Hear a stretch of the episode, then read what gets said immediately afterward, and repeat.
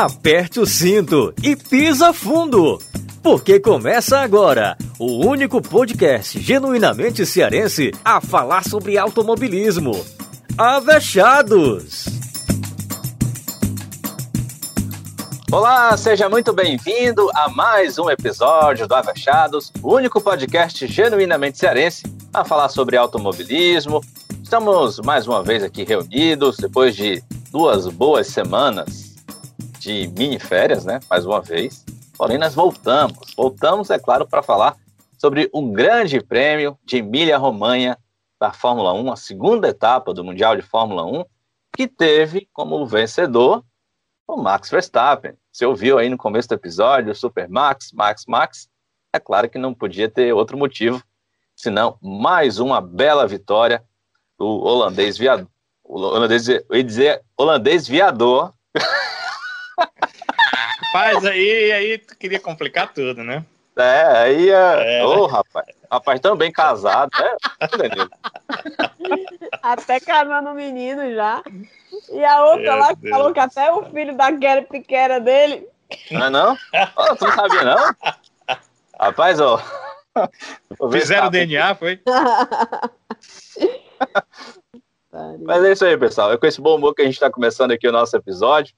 Max Verstappen, o holandês voador, faturou essa etapa é, lá de Emília-Romanha, no circuito de Imola, tradicionalíssimo circuito de Imola. A gente teve essa prova que foi marcada por uma disputa que, ao que parece, vai ser ao longo do ano. Tomara, né? Seja assim ao longo de toda essa temporada. Mais uma vez, Verstappen e Lewis Hamilton protagonizaram a prova com disputas aí pela liderança e depois, ao longo da corrida, Hamilton acabou é, errando, coisa que há muito tempo a gente não via.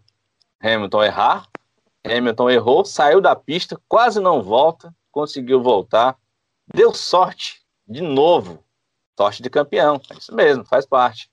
Conseguiu voltar para a prova no momento em que houve uma batida muito forte entre o seu companheiro de equipe, Valtteri Bottas, e George Russell, assunto também aqui para o nosso episódio, de quem foi a culpa, um ficou jogando para o outro, teve dedo na cara, teve mãozinha no capacete, teve dedo do meio, enfim, teve muita coisa, teve treta, coisa que a gente não via há algum tempo na Fórmula 1. Mas é claro, para comentar todas as nuances desse episódio, você já ouviu aí a voz do Danilo Queiroz, então eu vou só fazer aqui o cumprimento oficial. Tudo bem, Danilão? Tudo ótimo, sabe? Um abraço você, Sibeli, e todos que acompanham o nosso Avechados. E a gente tem muita coisa boa para conversar, porque tivemos nesse segundo grande prêmio da temporada ingredientes muito parecidos com o do primeiro grande prêmio e uma briga boa pela vitória da prova. Tomara que todas as provas nós tenhamos briga por vitória em, eh, nessa temporada de Fórmula 1, porque vai ser muito legal. E bom é assim, né, Danilão? Sem Cib dúvida. Sibeli Bastos está aqui com a gente também. Tudo bem, Sibeli? E aí, meu povo? Tudo ótimo. Tudo ótimo. Bom dia, boa tarde, boa noite, boa madrugada. Estamos aqui para comentar mais um grande prêmio massa que estão iludindo bacana a gente, né? Estão iludindo não, mesmo. Não, não mesmo. Tu é com medo de, de, de, de, criar expectativa Chegar... pro próximo GP. Não, não. Aí sempre fica naquela, né? Depois a, o Hamilton emenda aí umas quatro vitórias consecutivas e não, acabou. Macho, é, vira-te boca, macho. Não, não, peraí, peraí. Ou então tu zica é. aí, zica ele, zica. Pronto. É, nesse, nesse, ano tá mais pro contrário, né? Porque tá, tá demonstrando é. que a Red Bull tem o melhor carro, né? É verdade. Então, né? qualquer, qualquer probleminha, qualquer errinho ali da, da, da Mercedes ou o Hamilton não fazer, não, se não fizer a diferença em alguma prova, então, acho que dá Verstappen com, com certa tranquilidade. Vamos ver como é que Rapaz, vão ser as próximas provas. Queria estar tá é. otimista sim, bicho. A gente sempre fica com medo, né? A gente sempre fica com medo porque, enfim, nos últimos anos a Mercedes tem sido o papa títulos, né? Mas ao que parece, né? Esse ano parece que a Red Bull, especialmente o Verstappen aí, acertarão o ponto do doce. Você deve estar tá perguntando aí, cadê a Flavinha? Nossa Flávia Gouveia está mais uma vez ausente aqui conosco, por motivo de saúde, mas logo logo a Flavinha vai estar tá aqui com a gente de novo, está se recuperando aí de um probleminha de saúde, mas logo logo Flavinha está aqui com a gente. A gente está aqui em boas orações para Flavinha. Foi, foi por causa do Russell, não, né? Não, não, não foi estratégico, ah, não. Ah, é o, não é porque o Russell fez bobagem. Não, que é isso. Sei. É uma, é uma simples coincidência. Não sei se vocês ah. Ah, tá entendendo. Né? Uhum. O Russell bate, aí as plaquetas baixam, né? Né? Não, não é esse o problema, Danilo. Aí da a UPA e tal, tá certo. Não é esse o problema. Não é o Russell bater. É o Russell fazer M. Pois é. O Russell faz M e a mulher some. Como você disse, baixa plaqueta, dá febre. É o seguinte, o Russell tem que pedir para não ter mais o GP de Emília-Romagna. É. É. Negócio de é, Emília-Romagna, esqueçam, não, não, não pode ter mais. Imola, Imola, não. É. O jeito para ele vai ser voltar a ser Grande Prêmio de Samarina, aí talvez ele tenha uma sorte melhor. Né? É, pode ser que tenha uma sorte melhor. Então se mudar de pista. Aliás, fizeram uma piada horrível, né? Não sei se vocês viram lá no Twitter, depois da batida dele, de novo uma Williams batendo uma tamborel. Meu Deus. Ah, Caraca, essa piada, essa piada aí é fichinha perto de outra piada que eu ouvi aqui antes do podcast. Ah! é verdade. Cara, e olha, Deus. promessa. Vou fazer aqui uma promessa a você, ouvinte. Você ficar até o final do nosso episódio. Não vale pular, não, viu? Não vale ir apertando o botão para chegar até o final logo, não. Você tem que acompanhar todinho, porque em algum momento desse episódio, até o final, Sibeli Bastos vai mostrar todo o lado de stand-up comedy dela. Pense. Vai contar uma piada. Macho, Chico Anísio vai se estribuchar, macho, no túmulo. Quem? Chico Anísio vai se estribuchar. A vergonha que eu vou fazer passar. é doido, né? Vai, vai fazer. Bota o seu na reta, bote. Eu não, não inventei ficar contando piada aqui em off.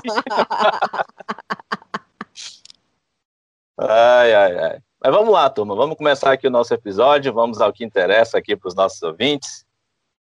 Falar sobre essa corrida que teve a vitória do Max Verstappen, como a gente já disse, seguido aí pelo Lewis Hamilton da Mercedes, com muito esforço, muito trabalho.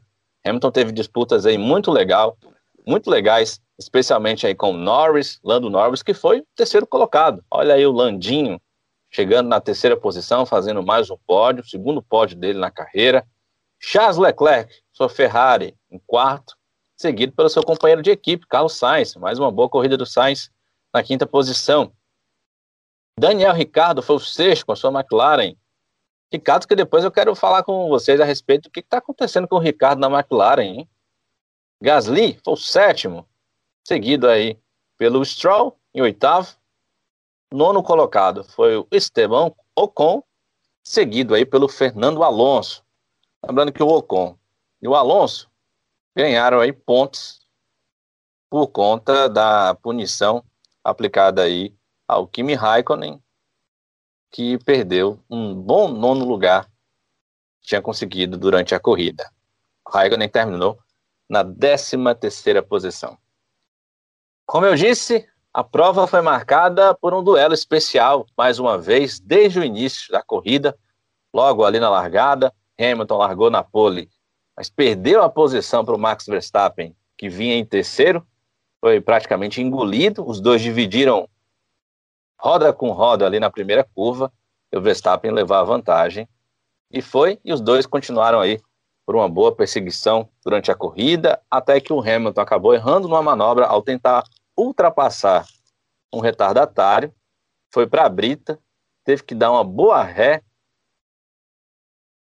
colocou em prática aí as aulas de rally que teve com o Raikkonen, eu só lembrei do Raikkonen ali, tentando manobrar no meio daquela brita, faz, desfaz, faz, desfaz, conseguiu o Hamilton sair de ré e voltar para a corrida, dando a sorte, no mesmo momento em que ele saiu, escapou, o Bottas e o Russell bateram, aí a corrida foi interrompida, o, Hamilton conseguiu voltar, se recuperar com equipamento ok, conseguiu se recuperar na prova, terminar na segunda posição.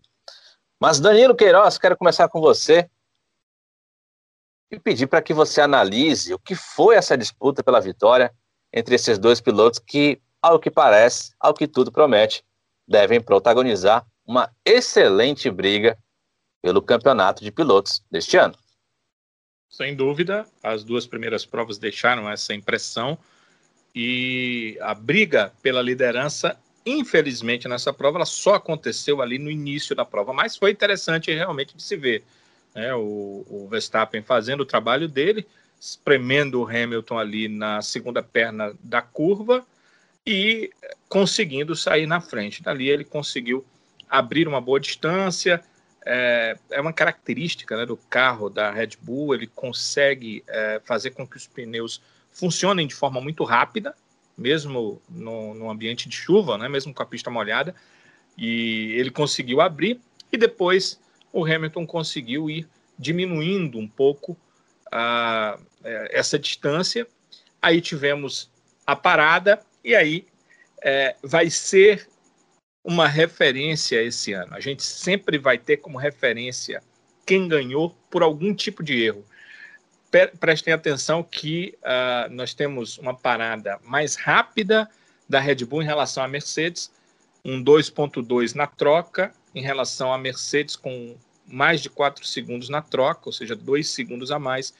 E aí, na volta, o Hamilton, que na parada do Verstappen estava se aproximando nessa nesse retorno à pista, uh, ele já volta um pouco distante e por conta disso ele acaba uh, não tendo esse contato tão próximo. Foi também o que ensejou o Hamilton uh, brigar pelas ultrapassagens, mas dá para notar uma coisa, né? Quem tem um cronômetro, eu não sei se Sibeli faz assim, assiste com a cronometragem ali é, na mão, não sei como é que você faz, sabe, mas eu fico com a cronometragem ali na mão é, a, a, TV dá a cronometragem no tempo, mas tem alguns detalhes que você só consegue com a cronometragem na mão, porque você vê os setores, né?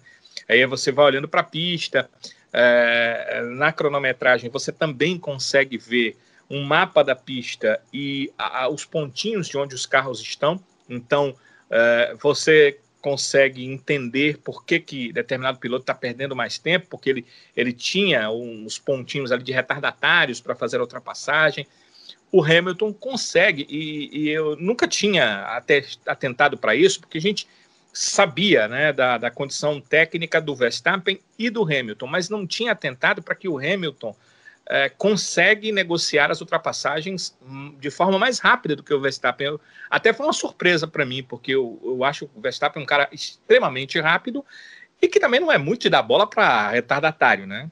Mas é, também não sei se é uma característica do carro ou era aquele momento do carro na pista, mas o Hamilton conseguia se aproximar do, do Verstappen na hora que os retardatários começaram a surgir o, o Verstappen fazia ultrapassagem sobre os retardatários, claro que ficava bem mais perto do Hamilton, mas o Hamilton tinha que ultrapassar uh, um grupo de retardatários. Quando saía-se dessa situação, e se você fosse aferir a diferença, ela tinha sido reduzida antes dos dois passarem pelos, pelo grupo de retardatários. Isso aconteceu algumas vezes e uh, o Hamilton começava a chegar, como eu disse, eu não sei se é uma questão do piloto, se a gente precisa de várias provas para ter uma ideia disso, se é uma questão do próprio carro ou até do momento do carro na pista, porque, como eu disse, a Red Bull, quando pega os pneus novos, ela consegue esse aquecimento muito rápido. E o, o Verstappen consegue fazer as voltas de forma muito rápida. E o carro da Mercedes é interessante. O Hamilton teve um momento que ele disse: Olha, voltou o gripe, voltou. Ou seja, ele, é, é, o, o, pneu voltou a uma temperatura onde eu vou poder fazer melhores voltas. E realmente ele conseguiu fazer isso. É, não é de se estranhar, no final da prova ele conseguiu fazer a melhor volta já ali nas últimas voltas da prova, coisa que o Verstappen, é, quem também estava com a cronometragem na mão, pode ter percebido que é, em uma das últimas voltas ele até tentou ser mais rápido, mas teve uma certa dificuldade no segundo setor. Foi o melhor no primeiro setor, teve dificuldade no segundo setor e aí abortou essa possibilidade que foi na penúltima volta da prova. Então, se é, você avaliar isso, fica realmente uma disputa bem interessante. Mas nós não tivemos aquela disputa roda a roda, a não ser ali no começo da prova. Mas a emoção ficou por conta de aproximações, de erro do Hamilton, ele ter que remar de novo, claro que facilitaram as coisas para ele, a batida lá que a gente vai conversar do Russell com o Bottas fez com que é, tivesse a bandeira vermelha, então uh, o, o, Hamilton que teve um probleminha no início no bico do carro, a Mercedes pôde trabalhar isso aí, é, todo mundo é, colocou o melhor pneu para aquele momento de final de prova. Isso, de certa forma, também beneficiou o Max, porque é, ele tinha pneus novos ali para ir sem nenhuma preocupação, a não ser que houvesse uma mudança em relação à chuva, mas fora isso, sem preocupação, e pôde ir até o final da prova. Então, é, o, a parte da emoção realmente da briga pela primeira colocação ficou ali no início da prova, com os dois brigando pela posição número um e depois ficou essa briga muito pelo campeonato, né? Que o Hamilton conseguiu uh, sair da nona, voltar para a segunda colocação e aí, é, com a volta mais rápida, ainda se manter na liderança do campeonato. Agora, o que parece, né? Pelas duas provas que a gente viu, na primeira por uma situação é, de o Verstappen sair da pista para fazer a ultrapassagem acabou perdendo a vitória. E na segunda, ele indo embora e forçando o Hamilton a ir ao limite nas ultrapassagens, numa pista molhada, que foi onde o erro acabou cometendo, uh, o Hamilton acabou cometendo e saindo da pista. É que o carro da Red Bull é melhor. Nós, nós temos, nesse início de temporada, a Red Bull com um pacote carro-piloto melhor que o pacote carro-piloto da Mercedes. É, pode ser que, na genialidade, um dos pilotos ou Max ou o Hamilton façam é, uma diferença no braço. Mas é, hoje, é, a gente olhando para o que aconteceu nas duas provas, sem olhar apenas para os resultados, a impressão que nos dá é que a Red Bull está à frente da Mercedes. E esse ponto à frente que o Hamilton tem é heróico. Ele ainda está na frente no campeonato, me parece é, uma questão de heroísmo mesmo porque se nas próximas provas é, isso não mudar, isso não for alterado, uma tendência natural do Verstappen é, partir aí na frente do campeonato em busca do seu título. Coisa que eu é, particularmente queria que tivesse disputa, né? Que é, os carros pudessem disputar na pista e pelo campeonato. Mas as equipes ainda têm muito que trabalhar. Certamente, se a gente observar tanto a Red Bull quanto a Mercedes, da primeira prova para a segunda prova, houve melhoras, houve mudanças nos carros das duas equipes e, obviamente, eles vão trabalhar nos pontos fracos que tiveram nessas duas provas. E o que a gente está vendo é uma briga muito legal com os dois pilotos que a gente sabe são acima da média e têm bons carros, então tem que ser os dois mesmos para brigar aí pelas vitórias e pelo título. Para mim está muito legal essa questão da proximidade na pontuação do campeonato e espero que eles se encontrem aí pela pista, não como Russell e Bottas, né? Mas brigando pela liderança das provas, brigando pelos pontos nas provas, porque é, o Hamilton que já disputou o campeonato sabe muito bem e o Verstappen não disputou, mas ele sempre esteve ali inserido na proximidade da briga, ele entende isso também.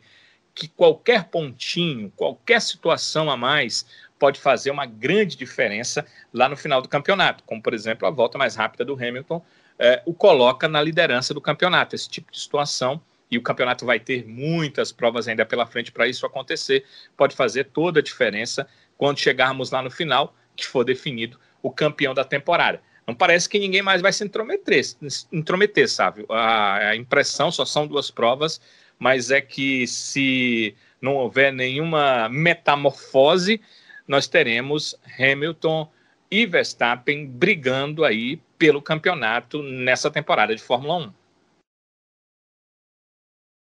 Pois é, a Cibele, a gente estava conversando aqui em off, viu, Danilo? E a Cibele é, tá naquela hum. de assim, é melhor o Verstappen hum. ir resolvendo logo enquanto dá, porque depois a Mercedes começa a embolar, a embalar, e aí é, é, vai ser difícil segurar. É, é por aí, esse velho? Macho, eu acho melhor garantir logo, né? Bora garantir, porque assim. É... Claro que não há nenhum clubismo, né, em relação ao Schumacher por isso, né, Não, rapaz, eu quero que outra pessoa ganhe. tu cansou, não, macho? Morrou de título seguido aí. Eu já, já era, já. Não. Eu não cansei, não. Enjoei já, enjoei. Esse aí eu enjoei já. O outro não enjoei, não. O Tachar era bom. Mas sim. É, tem que garantir logo, né, mas porque tu viu a sorte desse cabo. Eu lembro que ano passado, quando a gente falou sobre os circuitos, alguns circuitos tradicionais que voltaram ao calendário por conta da questão da pandemia e tal, não sei o quê. E a gente até falou da questão da Brita, né? Que a Brita punia. A Brita é é, era, era tem, né, temida pelos pilotos, porque qualquer rio estava fora da corrida. Aí o cara me faz aquilo ali, velho. Olha, na hora que ele passou reto, eu assim, meu Deus, muito obrigada, senhor. Acabou que agora, ó, vai abrir uma distância, né? O Max vai abrir a distância da pontuação e o outro vai ter que remar correr atrás. Aí não, bicho. Quando eu dei fé assim, é o que eu tô vendo. Sabe aqueles vídeos? Não sei se vocês veem, né? Ou já viram. Mas enfim, teve uma época que eu gostava de ficar vendo. Sabe aqueles vídeos de uns hammers subindo umas, umas pedras, descendo pedra? Essa coisa bem íngreme. Mas parecia aquilo ali. Cara saindo da brita na maior. Na maior. Deu a ré. Faltou só fazer só com o bracinho assim, ó. Voltou pra pista, velho. Eu, ah, desgraçado. Cagado. Pai, olha, eu não vou entender a sorte desse, desse caboclo, não, viu? O bicho é muito, muito, como diz o Danilo é sorte campeão mesmo. O Capa tem muita sorte. Ele teve tanta sorte que teve a batida, né? Porque se ele fosse voltar, ele poderia voltar muito mais lá embaixo, mas não, ele teve a batida, teve a corrida paralisada. Aí ele voltou para a posição é, que, ele, que ele ficaria na, na, na, na volta anterior, é, Danilo? Que volta? É, que é a nona posição. É, a bandeira nona... vermelha é na, na volta é, anterior. Bicho, olha, caraca, que bicho cagado. Ele podia vir remando a dar mais trabalho lá atrás. Ou não, né? Porque deu um tempo.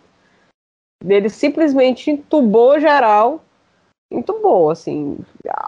Alguns que deram um trabalhinho ali um pouquinho foi o Leleque, em algumas voltas, mas depois que, que passou, passou como se fosse assim, um nada.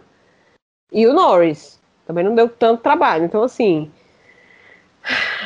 É, é difícil torcer contra, bicho, porque Dá não, velho. Dá não. Sinceramente. Acaba ter muita sorte. E é aquela coisa, ele ainda, no ato realmente de heroísmo, ainda conseguiu aquele pontinho extra da melhor volta, né? Quer dizer, o cara vem ali desgastando pneu em ultrapassagem, enquanto o outro tá lá na frente, sem spray, sem nada, de boas, com. né, e tal, pegou uns retardatários, mas nada muito. E o outro vem lá remando, remando e ainda consegue fazer a melhor volta. Então, assim, eu também acho que o campeonato vai ser esse, não vai ter nenhum intruso, também acho, eu tô com o Danilo, não vai ter nenhum outro intruso, alguém que possa é, entrar ali. Muito pelo contrário, aí, a, a, os coadjuvantes vão ser muito importantes, né? No caso, o Pérez e o Bostas, né? Os coadjuvantes das duas principais equipes vão ser muito importantes né, aí para decidir quem é que vai ser o campeão dessa temporada. Mas eu tô satisfeita, sinceramente. Apesar do meu clubismo, sim, de não querer que ele seja campeão para não passar o Schumacher, óbvio. Mas eu também queria ver competitividade ali na ponta. Eu realmente não, não, não, não é reclamando da competitividade do, do meio do, do, do, grid. Mas eu queria ver pelo título, entendeu? E esse ano parece que tá tendo. Parece que vai ter. Né? Então eu tô ansiosa já para Portimão. É Portimão, né? Portugal próximo, né? Não queria criar expectativas, não, porque alguma coisa tá me dizendo que não vai ser esse balaio todo, não, mas.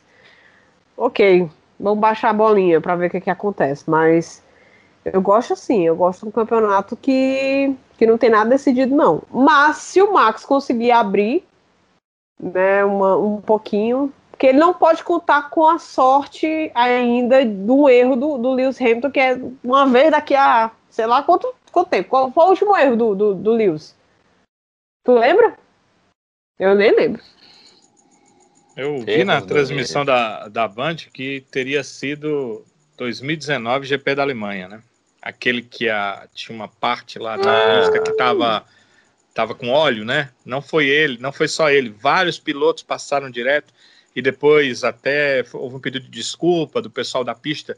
Eles fizeram um campeonato lá de arrancadas, colocaram um óleo lá e esse óleo não foi retirado ah, totalmente. Eu lembro.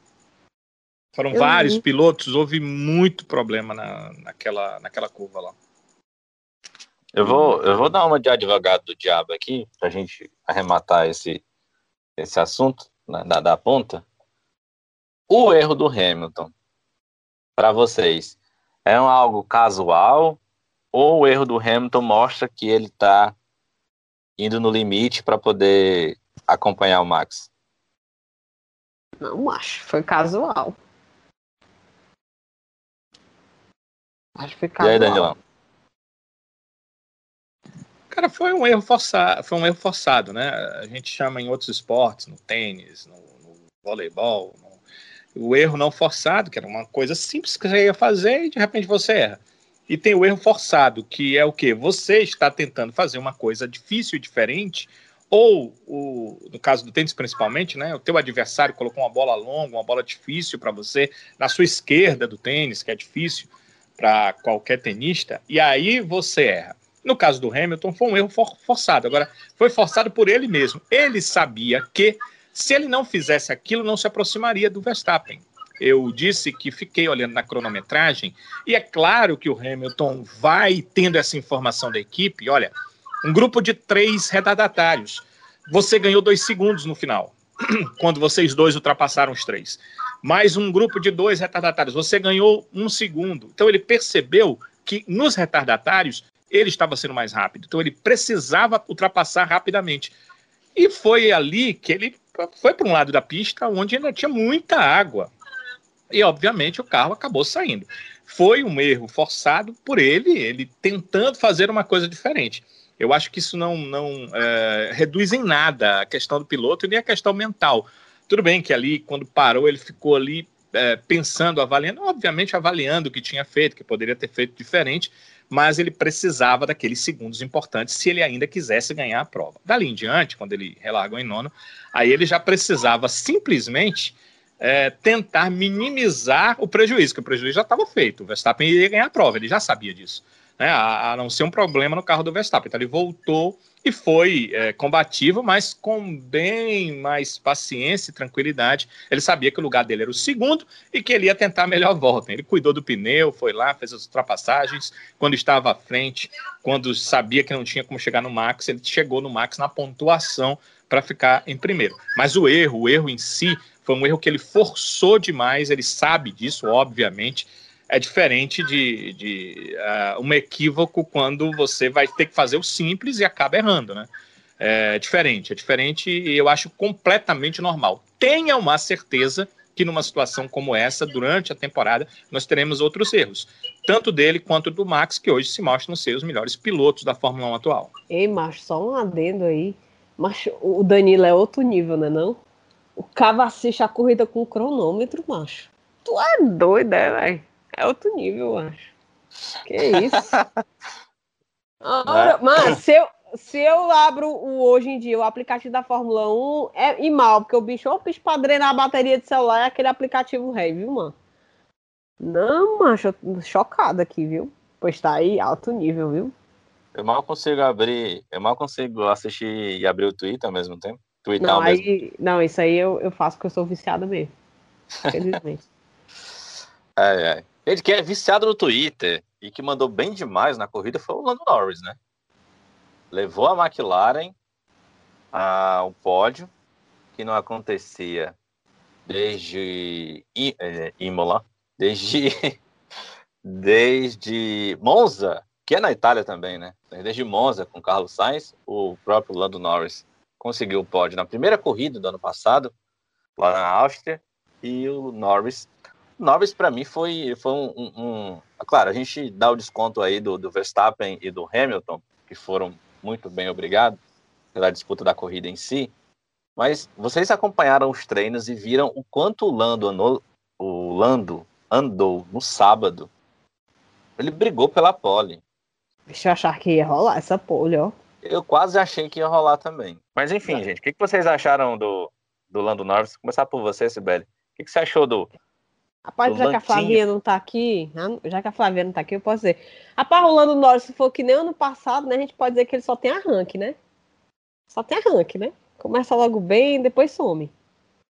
Ele agora tá, tá assumindo meio que o. Obviamente, não tô tirando os méritos dele, ele se garantiu nos treinos, como no treino oficial também, quase beliscando aí essa pole. Foi bem demais na corrida, mas eu acho que ele tá ainda se aproveitando do fato de que o Ricardo ainda não. Parece que ainda não tá tão confortável naquela McLaren, não tá confortável no carro. Eu não sei o que está acontecendo, o que, que ele está esperando, se ele tem uma pista preferida aí para. Não, essa pista aqui, se eu não me garantir, não me garanto mais nenhuma, eu não sei o que está acontecendo. Eu sei que ele ainda está tendo uma vida muito fácil sem o Ricardo. Porque, gente, não vou mentir, o Ricardo ontem, apesar da posição dele na, no final da, da, da corrida, sinceramente, tiveram momentos que eu achei que o Ricardo nem tava mais na corrida, assim. Assim, totalmente ok. Tanto faz como tudo fez. Se ele tivesse ou não tivesse, não, pra mim não teria nem nenhuma diferença. Porque não. Eu não, não me lembro. Qual foi o lance que apareceu do Ricardo? Quando ele cedeu a posição pro Norris. Só. Ainda teve isso. Ainda... E não, foi o Norris que pediu, né? Foi ele pediu ou foi a equipe que coisou? Pediu, pediu. Pediu no rádio. Olha ele isso. disse: eu posso, eu posso andar mais rápido. Se eu tiver pista livre à minha frente. Quer dizer, tipo, Quer dizer né? tire o Ricardo da minha frente, que eu passo pelo é Leclerc. Tipo, e passou mesmo. Foi tipo. Norris fast than you. Foi. I'm Mas fast than é, him. Eu, eu, eu tô afim de ver o embaixo deles dois, sabe? Eu acho que a vida do, do, do, do Landino tá muito fácil ainda, porque o Ricardo parece não acordou ainda com, com o carro, não, não teve ainda essa biose de, enfim, de se acostumar. Eu tô Cibele, doida para ver. É, a gente tem que levar em consideração, Sibeli, que não, a pré-temporada foi curta, né? Nós não temos mais a foi condição super, de testes, é. testes privados, não tem teste privado. Então, certamente, o carro da Renault é muito diferente do carro da McLaren. E prejudicou, talvez, o Ricardo um pouco mais, a mudança de motor, né? É, a gente pode até achar, porque ele está acostumado com um carro de rua, né? Ah, de um motor para o outro, qual é a grande diferença que faz? Mas eu já ouvi de pilotos em entrevistas, né, muitos pilotos dizendo que faz muita diferença. Tem carro que é, tem motor né, que tem mais torque, que você tem que ter é, uma compreensão melhor para acelerar. É, o carro, o motor também tem a ver com os freios, ele, eles funcionam de uma forma para um motor e de outra forma para um outro motor, até pela forma como o motor é colocado. Você sabe que o encaixe hoje no carro do motor é em local diferente, dependendo do carro, uhum. e o motor também faz diferença. Eu acho que o Ricardo está tendo dificuldade com alguma coisa em relação a isso. Não dá para a gente cravar, né? Ah, é, é X situação, Y, mas ele deve estar tá tendo uh, dificuldade. Não dá para a gente cravar, mas dá para a gente dizer, é outro carro e outro motor. Então tem muita diferença, mas o Ricardo é um daqueles excelentes pilotos ali da Fórmula 1, que eu ainda tenho uh, uma dúvida se ele é ou não piloto de exceção, porque ele brigava com o Max pau a pau quando ele estava na Red Bull, antes dele decidir sair da Red Bull. Ele muitas vezes largava à frente do Max. Olha que o Max é muito bom em uma volta só, na volta de classificação. Talvez seja o melhor piloto da Fórmula 1 para fazer isso hoje. Quando ele não erra, ele é difícil de ser batido. E o Ricardo conseguia fazer isso. Tanto que é, ano passado, Sibeli, numa das entrevistas para Sky Sports, o, o, foi perguntado para o Max Verstappen se ele sentia falta do Ricardo e ele disse: Sinto na hora do Q3 na classificação, porque ele disse que o Ricardo o empurrava, né? Para buscar um melhor resultado, uma volta melhor, porque ele sabia que o Ricardo ia tirar o máximo da Red Bull. Então, é desse piloto que a gente está falando, ele nos aprendeu. Ano passado ele foi bem Com na certeza. Renault. Né? Então, ele precisa se adaptar ao carro. E o Lando já está lá, né? Ah, é a terceira temporada. Ele entende as modificações que são pequenas para um piloto que está lá mais tempo é mais fácil, né? Alguém vai dizer assim, não, mas mudou o motor, mudou para os dois. Só que para o Ricardo mudou tudo. E para o Norris, só o motor. Talvez até seja bom, né? Ah, eu tinha um motor que eu tinha dificuldade, agora num carro relativamente parecido, eu tenho um motor melhor. Então, para o Norris, até isso deve ter sido algo positivo. Eu acredito que, quando estivermos do meio para o final da temporada, nós teremos os dois ali muito próximos. E aí duvido que o Norris vá poder dizer que, ah, não, deixa eu passar que eu vou é, poder acelerar com pista livre. Total, total. Eu também espero que, que o Ricardo se acostume logo, porque eu quero ver batalhas. Pilotos como o Ricardo faz falta na corrida. Num cara que sai costurando tudo, num cara que dá trabalho para passar. Eu senti muita falta disso. Por isso eu falei, eu nem, nem, nem lembrei dele na corrida. Eu ah, vá, o Ricardo tá aí, é verdade. Mas eu acho que quando ele se acostumar, ele pegar a mão, aí sim a gente vai ver a real face do, do, do Lando Norris. Vamos ver se ele vai ser esse, esse piloto gente boa, brincalhão, quando tiver compressão. Porque assim, tudo bem que era numa situação que ele estaria mais rápido e tal, tal, tal, não sei o quê, mas você pediu uma ordem de, de para tua equipe e a tua equipe nem titubear, entendeu? E dá. Quer dizer, o moral dele tá lá em cima com a McLaren. Eu quero ver como é que vai ficar isso daí quando de repente ele tiver que, que, que ceder a posição dele porque o Ricardo tá mais rápido. Aí eu acho que muito difícil ele ceder, mas ok, posso queimar minha língua? Posso, óbvio. Mas. Agora o que ele é fez abre um precedente, né, Sibeli? Total. É, porque Totalmente. quando eu. É, se o cara, se você está mais rápido que o cara, ele cedeu o lugar, quando ele estiver mais rápido, o que, que você vai fazer? Como é que você é. vai poder. O que, que você vai dizer para a equipe quando chegar no, nos boxes? Você não vai poder ficar com carinha emburrada a lá Leleque dando um retrasado, sei lá qual foi o ano, que ficou com carinho emburrada. Entendeu? Eu acho que o Norris é do tipo que, foda-se, se você quiser passar, que passa aqui. Não vou, não vou ceder nada. Entendeu? A impressão que eu tenho é essa. Como a impressão que eu tenho é que ele tá com a vida boa, não tô, não tô falando que não, que não seja bom, eu tô falando que o Ricardo é um ótimo piloto. E ele ainda tá com essa vida boa porque o Ricardo ainda não pegou a mão. Quando o Ricardo pegar a mão, quando o Ricardo começar a tirar o que a McLaren tem de bom, aí o bicho vai pegar. Aí eu não sei se ele vai ter essa vida boa tanto, não. Aí estava, eu já é, falei pra caramba, né, sobre isso, né? Só queria fazer um adendo do que a, Cibele falou, porque ela me lembrou de uma coisa que a gente estava discutindo, que ele passou e tal. Eu fiquei pensando aqui, é, na hora da corrida, não fiquei pensando, ah, eu tô com um carro mais rápido. Por que tu não vai lá e passa? Tu não tá com um carro mais rápido? Vai lá e passa. Olha, é, é muito chato esse negócio da Fórmula 1 de que, ah, tem jogo de equipe. Peraí, peraí, peraí. vamos pensar aqui, vamos pensar aqui. Tem vários esportes de equipe, né? Futebol, basquete, vôlei, né? Tênis de dupla, não é equipe extensa, mas são duas pessoas. Nesse tipo de esporte, as pessoas têm que jogar juntas, né? Porque, Sibeli, tu já viste, no tênis só tem dois quando ganha a dupla, sai o nome só de um que ganhou? Não, é. né? No tênis?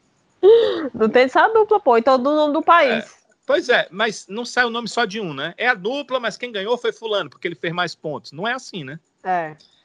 Na Fórmula 1, há um campeonato é, de pilotos. Então, não dá para correr em equipe quando tem campeonato de pilotos. Quer dizer, não dá para você fazer jogo de equipe quando no final tem um campeonato de pilotos. A Fórmula 1 ainda precisa mudar nisso. E vai mudar só quando cada carro tiver um patrocínio e um local no box separado para cada carro. Uma coisa que é, eu acho que a Fórmula Indy está né, tá muito atrás da Fórmula 1 em muitas coisas, é, tecnologia, é, principalmente tecnologia, algumas regras, tem muita coisa que ela está atrás da Fórmula 1, mas tem uma coisa que ela está à frente anos-luz da Fórmula 1. Cada piloto tem seu espaço na equipe. Na Fórmula Indy, é, se você nunca assistiu, amigo, amiga, é, ninguém fica atrás do outro carro esperando ele trocar pneu para trocar, não, porque a, cada carro, mesmo sendo da mesma equipe, tem a sua equipe própria para troca. Coisa que na Fórmula 1 não tem. E isso faz toda a diferença, porque se a equipe é uma só, ela pode simplesmente optar pelo piloto de preferência e aí o outro, problema dele. É o que né? a gente vê muito. Pois é, a gente vê demais isso. no final das contas, você pode fazer juízo de valor sobre um piloto e nem sabe se ele é tão ruim quanto você imaginava. E nem sabe se o outro é tão bom quanto você pensa. Porque um foi sempre favorecido e o outro sempre colocado em segundo plano. Né? Então, uh, se esse tipo de situação puder ocorrer na Fórmula 1, com cada piloto com seu espaço no box, na parada, cada piloto com a sua própria equipe, cada piloto com a sua própria estratégia, e sem esses jogos de equipe, que muitas vezes só prejudicam a competição, porque vamos pensar aqui, vocês não queriam não ver Norris e Ricardo brigando ali pela posição? Eu gostaria de ver a briga, a disputa, eu né? Porque o, exato, o, o Norris está mais a sua feição com o carro, ele, o carro parece que ele entende mais o carro hoje do que o Ricardo, mas na hora da disputa pela ultrapassagem, o Ricardo tem a experiência, tem a questão da experiência, experiência inclusive de disputas, e seria uma coisa legal de se ver, mas não, a gente fica ouvindo rádio. Aí diz assim: olha, I'm faster than him. E aí o outro diz assim: olha, deixa eu teu companheiro te ultrapassar, vamos ver se ele está mais rápido mesmo. Poxa, é muito chato. Cara, tu tá mais rápido? Vai lá e passa. Pelo menos é, eu ouvi falar que antigamente automobilismo era assim. Se eu acho que eu tô mais rápido, vou lá e tento ultrapassar o outro carro. Se isso não acontece, o âmago do automobilismo, o coração do automobilismo, cai por terra. Eu não, não gosto disso, não. É muito chato. Eu acho que há casos e casos, né? Tipo, houveram situações que, de fato, se houvesse um, uma facilitação, a equipe toda ganharia na situação. Agora, nessa daí de corriqueira, que ninguém tá disputando nada, que tá na pista, bicho, passa, tá mais rápido, tá, põe passa. Passa reto. Né? Entendeu? é isso aí. Falando em, em equipe, trabalho em equipe, quem trabalhou bem em equipe foi a Ferrari, né, Sibeli? Rapaz, não. não Leleco Sons tá cada dia melhor, né? Eu tô é com medo de elogiar para não me iludir. Eu tô assim, só, só me segurando para não me iludir. E tá dando certo até agora, viu? Me surpreendeu me surpreendeu. Eu disse, rapaz, será que a gente vai pegar um pódio? Eu, tava, eu, eu, eu, realmente esperava que a gente fosse pegar pelo menos o terceiro lugar. O segundo lugar não tá iludida, não, mas o terceiro eu, eu cheguei até essa ilusão durante algumas voltas. Eu tô muito satisfeita, até tenho até medo de dizer isso, mas estou muito satisfeita com o desempenho da Ferrari. Isso pegando o retrospecto dos últimos anos, tá? Porque se a gente for pegar o auge da Ferrari, não tem nem comparação, né?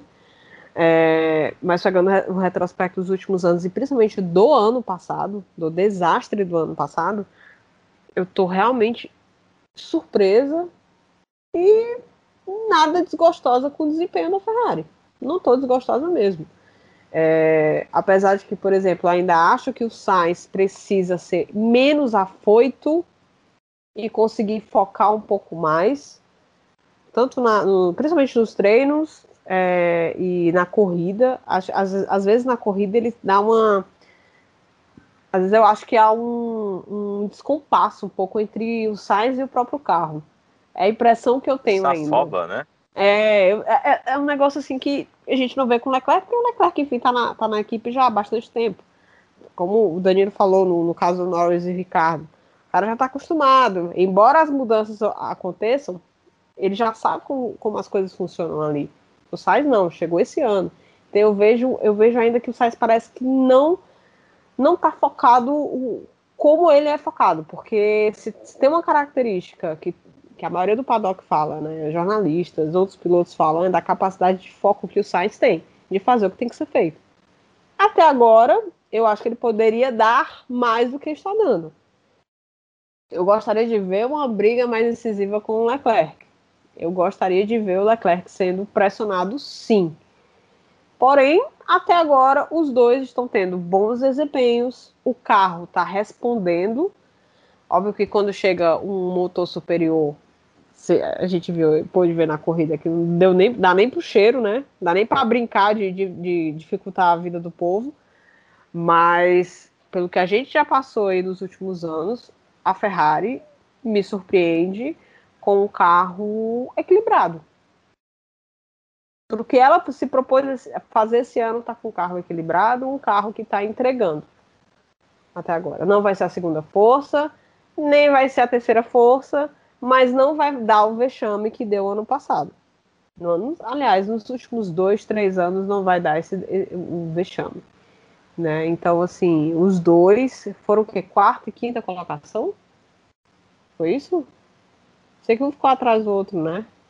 Isso, exatamente. Quarta e quinta. Quarta e quinta, né? Então, assim, não achei ruim. Eu acho que Belisca pode sim. Tá? Belisca pode sim.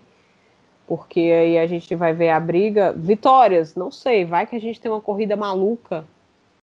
E, a, tipo, como, como Monza do ano passado, como Bahrein do ano passado. Vai que, né? Tudo pode acontecer. E beliscar uma vitória. Na verdade, na verdade, Sibeli, desculpa até te interromper, mas é, eu hoje vejo o, Leclerc um pouquinho à frente do Sainz, então eu entendo que ele hoje briga numa condição quase de igualdade ali com o Pérez, com Bottas e com o Norris nesse momento. Não, mas não bota Bottas, não. Aí tu avacalha o negócio aqui, né? Calma, ainda vamos chegar nele. Aí, eu concordo. Pérez, o Pérez é outro que tá muito afobado ainda. Eu acho que o Pérez tá querendo mostrar demais que, que é bom, que, que assim, que merece tá, tá naquele assento ali e ainda anda meio afobadinho. Porque duas corridas. Já dá mudando de assunto sair da Ferrari pro Pérez, não é mais nada, não. O, o homem, em duas corridas, o homem vai do céu ao inferno direto. Em dois GPs. Mas enfim, encerrando Ferrari, né? Não pegar gancho com outra coisa.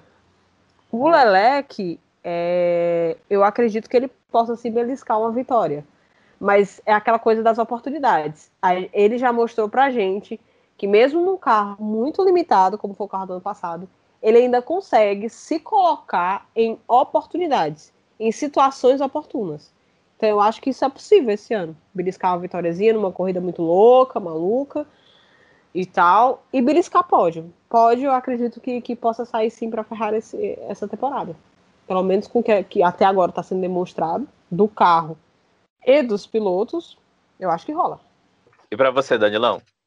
Olha, primeiro eu quero dizer que o desempenho da Ferrari está dentro do que eu esperava para essa temporada, sabendo que eles poderiam ter um novo ganho de motor e sabendo que depois de uma temporada desastrosa, que foi a temporada passada, é, não teria uma condição de, sei lá, uma metamorfose 100% no carro e de repente chegar e brigar com Red Bull e com é, Mercedes pela liderança das provas e do campeonato. Isso estava descartado, no meu ponto de vista. Então, é, eles conseguiram realmente fazer um carro que vai brigando ali num pilotão intermediário que está cada vez mais próximo dos dois protagonistas da temporada, né? Que são Verstappen e, e Hamilton. E isso é muito positivo. Agora, olhando para a disputa interna dos dois, também não uh, nada é, é, surpreendente nessa disputa interna. Nós temos um Charles Leclerc que está acostumado com a equipe, é, que é a referência da equipe, certamente as modificações feitas do carro de uma temporada para outra levam muito em consideração o que o Leclerc disse. Não poderiam levar em consideração o Sainz porque ele não correu a temporada passada com o carro. Ele vai começar, ele está começando né, a dar referências agora, ele vai começar a dar referências de um ano para o outro na, na projeção do próximo carro. E ele, óbvio, que vai ter mais dificuldade com o carro.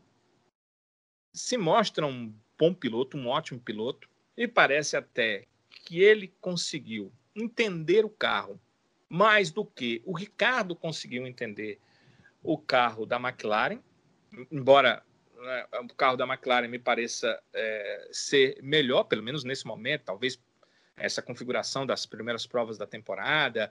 Uh, tem a questão de que a McLaren já estava numa escadinha, já estava num ascendente na temporada passada, então é mais fácil ela seguir os passos da ascensão, enquanto que a Ferrari está se reencontrando nessa temporada, então esses passos eles demoram um pouco mais a acontecer, levando em consideração tudo isso, parece que o Sainz entendeu melhor o carro da Ferrari, com um pouco mais de rapidez do que na McLaren uh, o entendimento do Ricardo. Agora, a gente tem que comparar também a questão dos pilotos. Para mim, o Leclerc, ele já mostrou isso, quando ele tiver carro, ele briga por vitórias. E para mim, o Sainz ainda tem que me provar isso aí. Ele me provou que ele é um ótimo piloto. Ele me provou que ele consegue brigar com os melhores. Mas ele não me provou ainda que ele é um piloto para, tendo o melhor carro, bater seu companheiro de equipe, seja quem for, e brigar pelas vitórias. Isso ainda ele precisa provar. Ele está no local para provar isso, porque o, uh, não é o momento da Ferrari ainda ser campeã, ela não briga pelo título, ou seja, ela não vai fazer aquela opção uh, de um piloto, porque eu tenho que escolher um piloto Ferrari, pois estou lutando contra a Mercedes, pois estou lutando contra a Red Bull, pois estou lutando contra a McLaren pelo título do campeonato. Não existe isso, então fica mais simples dele poder acompanhar o piloto que hoje seria número um, que é o Charles Leclerc, mas ele precisa fazer já, ele precisa fazer antes da Ferrari eh, se tornar uma competidora pelo título, porque quando ela se tornar uma competidora pelo título, a situação vai ficar mais difícil. Leclerc sofreu isso em relação ao Vettel anos atrás, porque o Vettel é o primeiro piloto e era o piloto que a Ferrari entendia que poderia entregar mais resultados durante a temporada. Então, mesmo com o Leclerc mais rápido em uma ou outra prova, é, foi pedido a ele para deixar o companheiro vencer a prova. O que o Sainz precisa é se provar logo. Ele tem a temporada toda pela frente. Então, para mim, é, primeiro, não é surpresa, porque eu entendo que o Sainz não vai chegar. Meu pensamento, eu espero estar errado, porque se eu estiver errado, é melhor para o que eu vou assistir nas provas. Mas meu pensamento é que o Leclerc é melhor que o Sainz e ponto final, que o Sainz não vai chegar no Leclerc, mas é o meu pensamento pelo que eu vi até aqui da Fórmula 1. Às vezes as surpresas acontecem e eu espero que o Leclerc, uh, eu espero que o Sainz possa me surpreender em relação ao Leclerc, que ele consiga me mostrar que tem o mesmo nível do Charles Leclerc, que até agora, pelo que ele fez na Fórmula 1, não me mostrou. Agora, é um excelente piloto para ser um segundo piloto de uma equipe, porque ele consegue se assemelhar ao melhor piloto, porque ele consegue é, traduzir em resultados, em pontos para a equipe. Esse algo mais é que eu ainda não consegui ver na carreira dele. E, e a oportunidade é essa, por tudo que eu falei, né? A Ferrari não está disputando título, então não vai ter essa preferência maluca por um ou outro piloto. Está na hora dele, se realmente tiver, se ele for feito de alguma massa especial, que a gente ainda não conseguiu ver daqui, é, mostrar nessa temporada para entrar em igualdade nas próximas, porque eu estou achando, Sibeli, que em uma ou duas temporadas nós teremos uma Ferrari em luta por título, principalmente porque a partir da próxima temporada né, tem uma grande mudança aí nos carros da Fórmula 1 e essa alteração pode ser bem benéfica, principalmente para uma equipe como a Ferrari, que é, precisa realmente de um momento aí de reconstrução e é, não vai ter mais aquela questão de que tem um grande carro, você parte do pressuposto daquele carro, os carros vão mudar muito, e aí a Ferrari pode fazer um grande carro, dinheiro, ótimos técnicos, ela tem para poder fazer tudo isso. Oh, meu Deus do céu. Abençoa a boca do Danilo, Senhor. Porque meu filho Vou fazer quase o quê? Daqui a pouco faz 20 anos sem título. Que isso, pai? Vamos pra frente. Tudo isso mesmo, né? É, né? É, macho, o último foi 2007 com o Kimi. Ah, é, 2007 foi. Verdade. Que ainda foi cagado aquele título, viu? Já nem foi, viu? Entendeu? Então, assim, Quase dado 20 ali, né? anos, bicho. Ok, tô exagerando, estamos em 2021, mas daqui pra 2027, pai, tá aí. É. Entendeu? É tempo demais, tá louco. Pessoal, chegou o momento da nossa treta. De falarmos da treta, né? A gente vai tretar por aqui. Pode ser que sim, em algum momento. Mas a Flavinha não tá aqui, então não vai ter treta, não. Vamos falar da treta, pessoal, que rolou no GP de Emília-Romanha, naquela batida entre o Russell e o Bottas. Deixa eu começar por você, Danilão. Eu fiz, inclusive, deixa eu até resgatar aqui no Twitter, porque a gente fez por lá uma enquete para saber justamente aqui dos nossos ouvintes de quem foi a culpa do, do acidente. E a gente colocou aqui as opções, que é a, né, a opção para quem de quem era a culpa do Bottas, a opção 2 era o Russell, a opção 3 que ninguém votou, que foi aqui na zica do Twitter, no Russell, porque eu, eu acho que existe essa zica, mas não foi o responsável pelo e é acidente. É internacional, bicho, essa zica. É. Eu vejo tweet de, de gente de outras línguas comentando é a mesma coisa, velho. Pois é. E, o zica, e a zica do Avechados no Bottas. Essa também aqui foi a segunda mais bem votada. Quem ganhou foi justamente o Russell, com 58% dos votos. Inclusive, agradecer aqui ao pessoal que votou bastante aqui, viu, turma? Votou bastante por aqui. Tivemos aqui 58%, então, dos votos, apontando que a culpa do acidente foi do Russell. E os outros 26% foi culpa da nossa zica, da zica do Avechados no Bottas, e outros 16% do próprio Bottas. Lembrando que essa zica do Avechados no Bottas, ela é parcial, uma vez que ela se restringe a Flávia e a Sibeli. Se restringe, é? Uhum. É, é sim. O, agradecer, o Guigo é, até comentou aqui sobre o que o Russell falou, né? É, no momento do acidente, que ele disse que o Bottas se mexeu, que existe um, acordo de cavalheiros, em que os pilotos não podem mexer na direção do carro quando estão no final de uma, uma disputa, enfim. Mas, Danielão, o que, que você viu desse acidente para você? Há culpados? Foi incidente de corrida? O Russell exagerou porque estava de cabeça quente, porque perdeu uma chance de pontuar? Ou o Bottas é, complicou mesmo a corrida do Russell e por isso que os dois se abalroaram lá na Tamburello?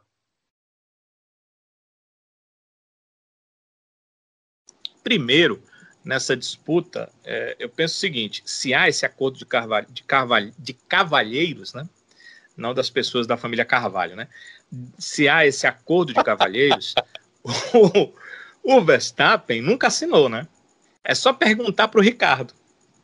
Pergunta para o Ricardo se o Verstappen não se mexe na frente quando alguém vai fazer alguma ultrapassagem, né? Então, é? esse acordo aí de cavalheiros, acho que teve uns três ou quatro que assinaram na Fórmula 1, né? Porque a maioria não assinou esse tipo de acordo, não. Então, é, essa questão é boba, isso é bobagem que é, o Russell falou. A verdade é que é o seguinte, acho que o Russell foi muito prejudicado nos últimos anos com a Williams, porque ele não enfrentava disputas. Foram anos interessantes para ele aprender a pista, foram anos interessantes para ele testar velocidade, conseguir passar do Q1 para o Q2. Foram anos interessantes para isso. Até porque ele também teve companheiros que não é, metiam muito receio é, de ficarem à frente dele. Então foram anos muito interessantes para ele melhorar como piloto, a dirigibilidade, uh, muitas questões. Ele pegou uma, uma, um Mercedes, uma Mercedes numa pista que era praticamente uma pista quadrada, não chegava a ser um oval, mas uma pista quadrada. Então as coisas eram mais simples. Ele foi lá e ganhou, mostrou que tinha velocidade, mostrou que tinha vontade. Quero ver é, o que, é que ele pode fazer numa temporada inteira na Mercedes. Mas o erro de ultrapassagem sobre o Bottas foi primário. Ele colocou a roda fora. E ele foi para cima do carro do Bottas e bateu. Não dá para dizer outra coisa. Por mais que você seja um super fã do Russell, é, eu fico imaginando que argumentos você deveria ter. Só se o argumento for o seguinte: Bottas, você é ruim, tinha que sair do meio para o rapaz passar. Se esse for o argumento, né? Mas tirando esse argumento, que eu acho ridículo, não tem outro argumento. Quem é que vai facilitar para tomar a ultrapassagem. A gente acabou de conversar há pouco né, sobre é, Norris e Ricardo, que o Norris, se tem o melhor carro, vai lá e passa, vai lá e tenta passar. ninguém é favorável a ninguém deixar ninguém passar na pista. Ainda mais dois que talvez postulem a segunda vaga da Mercedes para o ano que vem. É, aí muita gente, para poder tirar da, da discussão real, vem dizer assim: ah, mas o Bottas estava com a Mercedes, estava em oitavo, não era para ter. Ah, essa é uma outra discussão. Essa é uma outra discussão pela qual o Bottas muito bem poderia perder seu lugar na Mercedes ao final da temporada, porque ele não está rendendo. Essa é uma outra discussão. A discussão da ultrapassagem que o Russell foi fazer no Bottas e que ele simplesmente bateu no carro do Bottas quando tinha espaço de um carro, porque a imagem da câmera dele o denuncia, que tinha imagem mostrando que tinha espaço de um carro e ele foi na grama e bateu, só podemos dizer que foi um erro dele. E eu ainda estou tentando dar uma ajudada aqui para ele, mas uma ajudada na verdade, né? Que ele né, nesses tempos de, Mercedes, de, de, de, de, Williams, né, quando ele correu na Mercedes, ele teve essa oportunidade, mas nos tempos de Williams, ele teve poucas oportunidades de fazer ultrapassagens. A Williams não lhe dava essa condição, sempre ali nas últimas posições, sempre numa briga no máximo, como ano passado, com uma Alfa Romeo, mas com dificuldades muito com a Haas, né? Mas com uma dificuldade muito grande numa disputa real com outro carro que tivesse alguma qualidade, para ele poder fazer uma ultrapassagem. E eu acho que isso acabou prejudicando.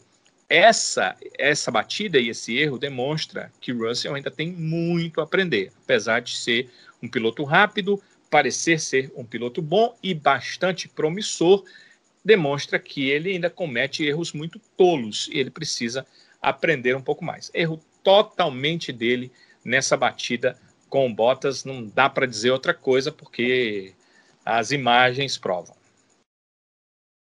Macho, o que é que dá mais raiva? Mais raiva. É que esse pivete, macho, vai me fazer eu defender o Bostas, bicho. É de lascar um negócio desse, não é não? Que desmoralização. Um pivete desse, macho. Não, vai ter nem, vai ter nem debate o, Dani, o Danilo ou o Sávio. A não ser que, que tu acha que foi culpa do, do, do Bostas. Não, não, tem, não dei debate porque tem imagem, né, Sibeli? É, meu filho, pô, olha, eu vou dizer um negócio, vou dizer um negócio. Eu, tenho, eu tô em trocentos grupos de Fórmula 1 na, na, no WhatsApp, né? Sim. Rapaz, uhum. acho que foram 10 minutos discutindo só isso. Ah, porque tinha que dar espaço.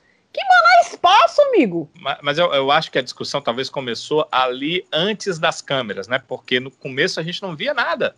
Até eu achei, rapaz, que besteira que o Bottas fez. Agora, aquela, cara. aquela câmera da, no, no carro da Alfa Romeo. Pois é. A câmera da Alfa Romeo começa a mostrar o erro e a câmera do Russell aí tira totalmente é, toda a condição do que ele falou, né? Que ele colocou que a culpa era do Bottas, tinha fechado e tal. E isso é, não existe. Ele cometeu um erro, né? E em Imola de novo, né? É, e de Williams, né? Na tamburela. Pois é. É, isso aí o, o Sniper tava dormindo, né? O Sniper tava dormindo nessa corrida. Não, não. Claro que o ano passado que... foi bem mais ridículo, né? Que você tava com uma você... volta de safety car à sua frente, né? É, Aquela é, frase engra... histórica do, Raik, do Raikkonen, né? Tem o Williams na minha frente, agora não tem mais. Agora sim, o que a gente pode ver nessa situação, que eu preciso falar mal do Bostas, Olha o nível do cara.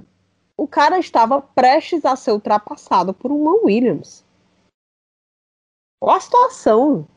Verdade, complicado. Sim, a Mercedes virou a Ferrari do ano passado, mas só a Mercedes hum. do Bostas, né?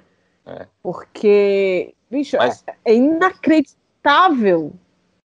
Inacreditável. Na verdade, na verdade, velho, eu tenho a teoria de que o Russell salvou a corrida do Bottas. e o vexame ia ser. o vexame ia ser horrível. Foi lá e pronto. Aí não tem desculpa, não. Sair, me tirar da corrida, eu me recuperar. Claro, bater em mim, pois é. Tem, mas... tem, tem, aquelas teorias da conspiração que tudo isso, sabe, Sibeli, foi encenação, né? Que é. na verdade eles receberam no segundo rádio que eles têm, no outro ouvido, o seguinte: batam aí que o Hamilton saiu, é. mas ele vai voltar. Batam é, aí, é vamos salvar a corrida do Hamilton. Ou, ou então a Netflix vai garantir mais um episódio a lá Grosjean, né? Porque em 2018 todo mundo falava com penia do Grosjean. Agora é o Bostas, em 2021, é. né? a temporada, porque foi, ah, meu Deus, o bichinho coitado, vamos dar uma chance. Qual a chance que tu quer dar? Não, e detalhe, dessa situação toda, né, eu fico imaginando a lolada, eu não vou falar, né, a lolada que o Toto não deve ter dado no, no Russell, porque o Russell, primeiro coisa que ele fez, né, pivete hoje em dia, pega o celular e pá, descarrega tudo descarregou tudo, tweetou, botou no Instagram, foi um negócio, não sei o que, aquela coisa toda. E agora, depois, assim, umas horinhas passaram, todo mansinho.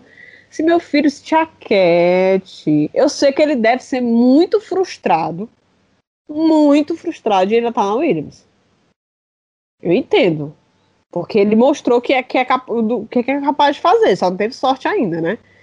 Mas a questão é, ele se prepare, esteja preparado fisicamente, mentalmente para assumir um assento da atualmente a melhor equipe a gente tem na Fórmula 1. Quando eu falo equipe, é conjunto geral, né? Enfim. É, que ele esteja preparado na hora que forem chamar ele, porque não, não adianta ser afoito, bicho. Não vai é, ser teu agora. É, é, isso aí, é isso aí, Sibeli, você foi perfeita. Veja só, o Russell mostrou numa corrida, e como eu disse, num semi-oval ali, numa corrida quadrada, né? A, a, pista quadrada, que ele tem velocidade e que ele pode brigar por vitória se estiver numa equipe competitiva. Ótimo. Mas ele mostrou uma vez isso e outras vezes ele está mostrando que talvez não tenha maturidade para segurar isso num campeonato inteiro. Né? Ele teve naquela prova que ele sabia aquela prova da vida dele. Você sabe aquele time que você vai jogar e que teu, teu time é só mais um jogo, mas o adversário é a prova da vida, não quer dizer que os jogadores do outro time ou que o outro time seja melhor. Então, o Russell precisa provar, porque na Fórmula 1 é assim, a cada prova. Ele não pode chegar, não, não, não, ó, eu bati, foi, realmente foi culpa minha. Final do... Mas lembra daquele. Ninguém vai olhar para isso. Né? Toto disse que ele está mais perto da, da Copa Renault Clio do que da Mercedes. E isso é um aviso, né? Isso é um aviso, porque a Mercedes investe em outros jovens pilotos. Então, e, e você sabe que dentro da Fórmula 1, poucos pilotos chamados pela Mercedes não iriam. Então, o Russell, Ima... o Russell precisa ficar ligado, né? Imagina se chama outro jovem. Imagina se o Lando Norris não tem uma temporada de arranque e de repente, sei lá, vai que. Ah, bicho, você tem que, sabe? Eu, eu acho que de uma certa forma, como deixaram meio que subentendido que ele seria o, a, a, próxima escolha da Mercedes, isso meio que ele, ele se apegou a isso de forma que parece que é dele logo, já é dele, mas as coisas mudam, velho. São negócios. Né? Não é, é um esporte, é um esporte sim, mas também são negócios. Então, assim, daqui para o final da temporada, muita água pode rolar, muita coisa pode acontecer muitas mudanças e é melhor ele se preparar né, psicologicamente, porque não pode ficar batendo o pé tendo birrinha, não. Porque, assim, é um negócio inacreditável. Eu achei de uma impulsividade. E vocês viram o recado que o Lewis Hamilton colocou? Eu achei bacana. Recado de quem é experiente, recado de quem erra, como errou na corrida. Aquela coisa. Aprenda com o seu erro. Errou, errou. Então vamos analisar o que foi que eu fiz para eu não fazer de novo. Ou então, se for fazer algo semelhante, ter mais cuidado. É isso. É mais pivete, né? É aquela coisa. Quando não faz na entrada, faz na saída, né?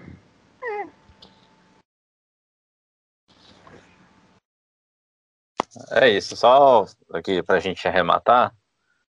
É, é, duas coisas. A primeira é que o Toto Wolff fez até uma brincadeira né, com o Russell, dizendo que é, já falou para o Russell uma vez que, resumo da ópera, né? Ele está num caminho em que ele pode ir ou para a Copa Renault Clio ou para uma vaga na Mercedes em um futuro na Fórmula 1. Com a batida de ontem, a postura dele de ontem também, ele está mais perto de ir para a Copa Renault Clio do que para a Mercedes. E a Renault respondeu, tu viu, né? E a outra coisa é que eu acho que tá todo mundo julgando errado e que o verdadeiro culpado do acidente foi o Sniper. Sempre ele, né? Sempre ele. Cara. Na Tamburello, ainda mais. Tu acha que teria outra razão? A pessoa, é, bicho, cara é não sniper, não, velho. Pior que isso, só aquela outra piada. É. Não vem não, macho. Que vai ser daqui a pouquinho. macho, não inventa é. não, Danilo, macho. É. Meu Deus, o que que eu fui fazer isso, velho? Vamos para nossa seleção, pessoal? Vamos lá. Hora da gente escolher o lesado e o avexado do GP de Milha Romanha. Subindo a vinheta para a escolha do lesado. Vamos lá, sobe a vinheta.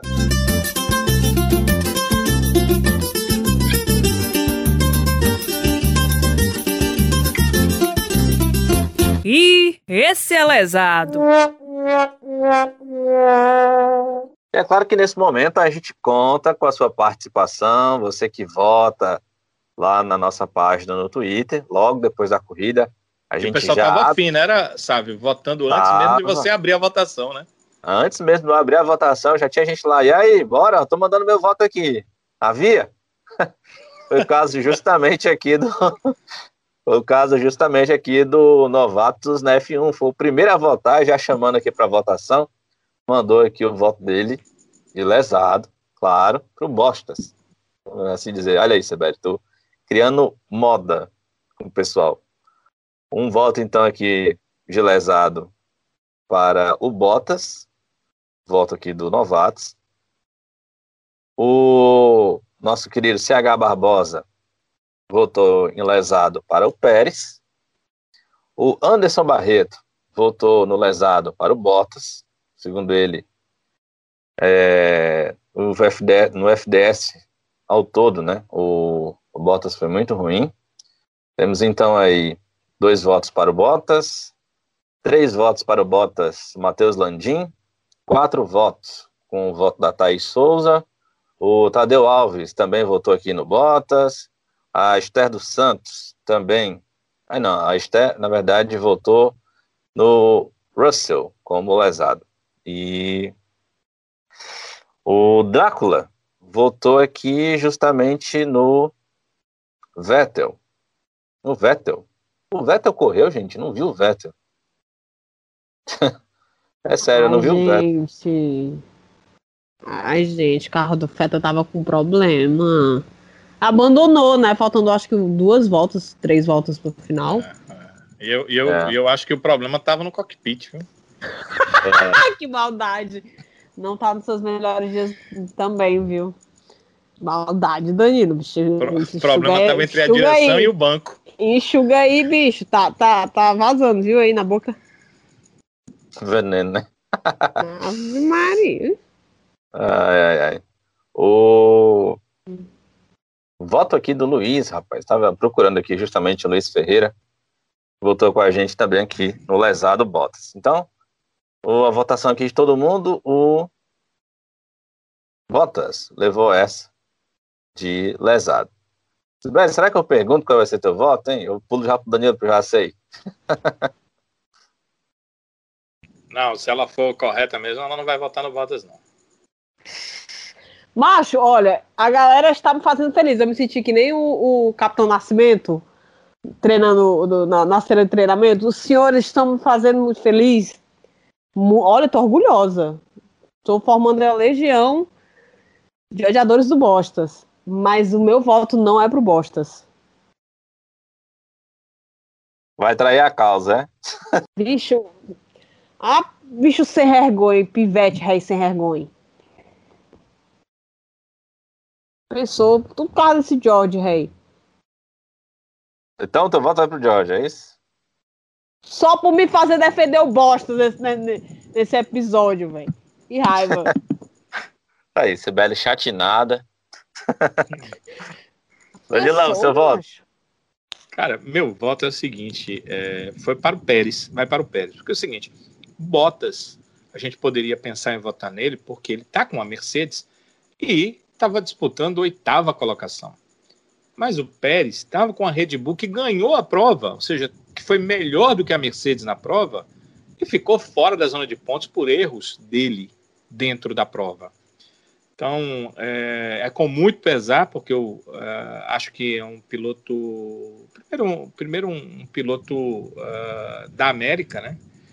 E, e, acho que um piloto que no ano passado, é, no momento de dificuldade, mostrou sua força, fez suas melhores apresentações como piloto de Fórmula 1 na última temporada, onde ele quase perdeu né, o título de piloto da Fórmula 1, ele quase deixou a Fórmula 1. Então eu torcia para que desse muito certo e ainda torço e ainda acho que vai dar certo na Red Bull. Se tem alguém dentro do grid que pode fazer esse papel que a Red Bull quer que faça de proximidade, sem briga direta com o Max, eu entendo que entre os pilotos que estão hoje na categoria, ele é que pode fazer isso, mas nessa prova me desagradou. Ficou muito abaixo, teve erros que não costuma cometer.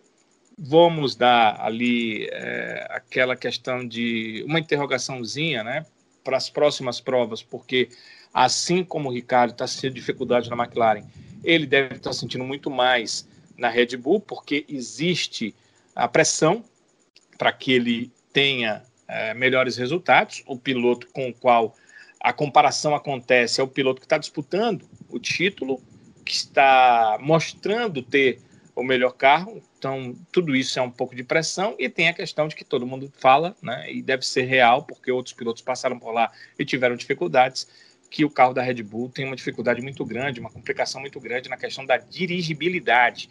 Então, pode ser tudo isso, mas mesmo assim, o carro vencedor e o segundo piloto fora da zona de pontuação. Então, o lesado dessa corrida foi o Pérez, porque ele tinha carro para ter resultado bem melhor na corrida e acabou não obtendo por erros próprios. Ainda mais que largou na, na primeira fila, né? Na frente do Verstappen. Né? E com pneus melhores que o Verstappen. Não, e detalhe, na hora da largada. Aliás, aliás, Hamilton... não, porque teve chuva, né? Todo mundo largou com pneu. todos de. É... É, mas ele estava na frente do Verstappen. Né? Mas tu viu que assim. Hamilton cometeu um erro, o... né? Ele, ele Exato, o Pérez, esqueceu do Verstappen. Esqueceu do Verstappen. Ele estava com o carro virado pro, pro Pérez. É, ele deveria ter segurado o Verstappen. é porque o Pérez não é a luta pelo título. Quer dizer, teoricamente não é a luta pelo título, né?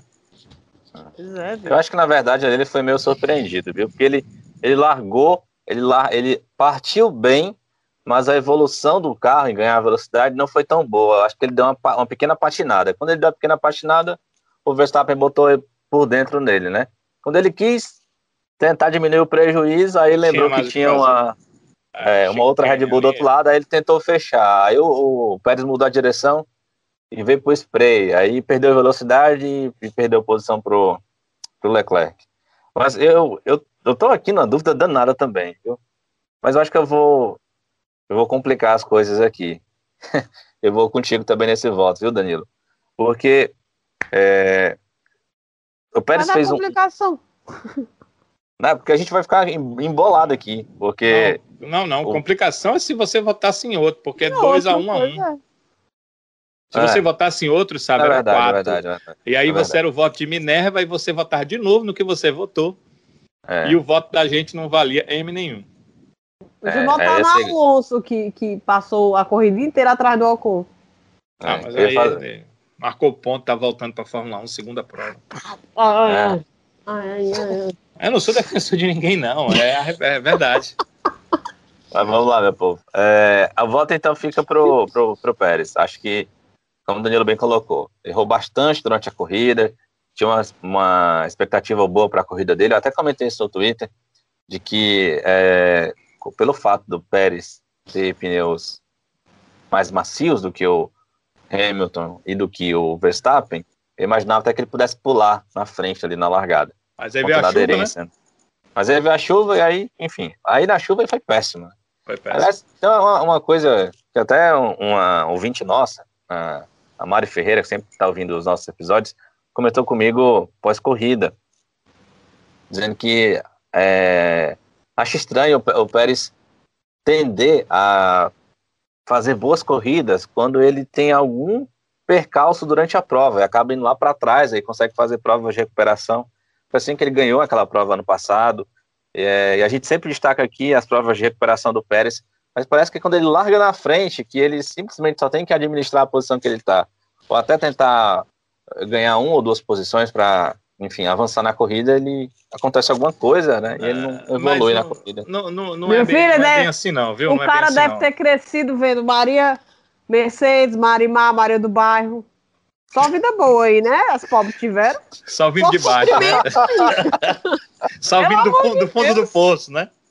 Pelo amor de Deus. Mas, mas, mas não é realidade, não, viu? Não é realidade, não. É, para você, para Mari, para você, é, sabe, dá uma olhadinha é, no, no, na, na, Fórmula 1, no, no, no, site, né, no aplicativo da Fórmula 1, você vai lá nas corridas antigas, aí olha onde ele começou e olha onde termina.